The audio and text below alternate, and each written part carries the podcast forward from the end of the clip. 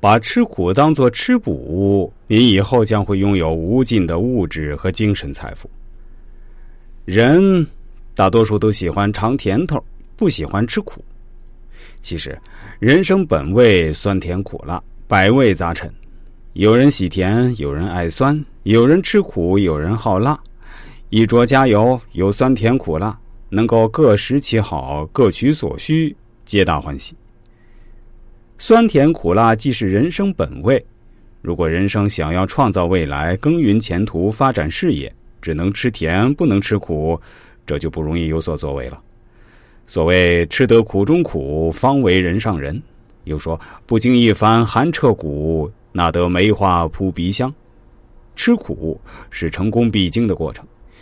你要想有所成就，就必须埋头苦干。勤劳苦做，寒窗苦读，圣贤苦学，因为苦是人生的增上缘。如果不经苦读、不经苦学、不经苦练、不经苦磨，是不能成功的。甚至不经过风霜苦寒，哪里知道温暖的可贵？不能深切认知人生苦短，哪里懂得精进易学？所以，吃苦就如吃补，有了今日的辛勤播种。他日自然会有苦尽甘来的甜美果实。俗语说：“不吃苦就不能做佛祖。”自古的伟人圣贤，哪一个不是从苦难中慢慢奋斗成功的？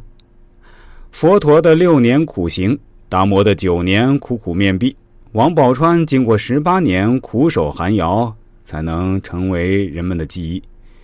苏秦悬梁刺股，苦学有成，才能为人所称道；孙中山一生辛苦，半生奔走，才能创造民国；王冕穷困中不忘苦学，才能成功；少林寺僧不经苦练，哪里能成功？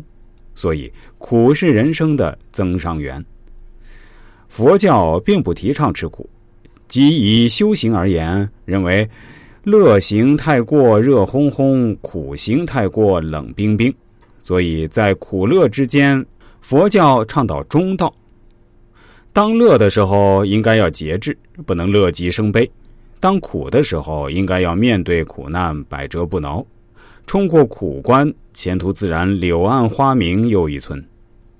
一个人的成就，常常都是从血汗、辛苦、委屈、忍耐、受苦中。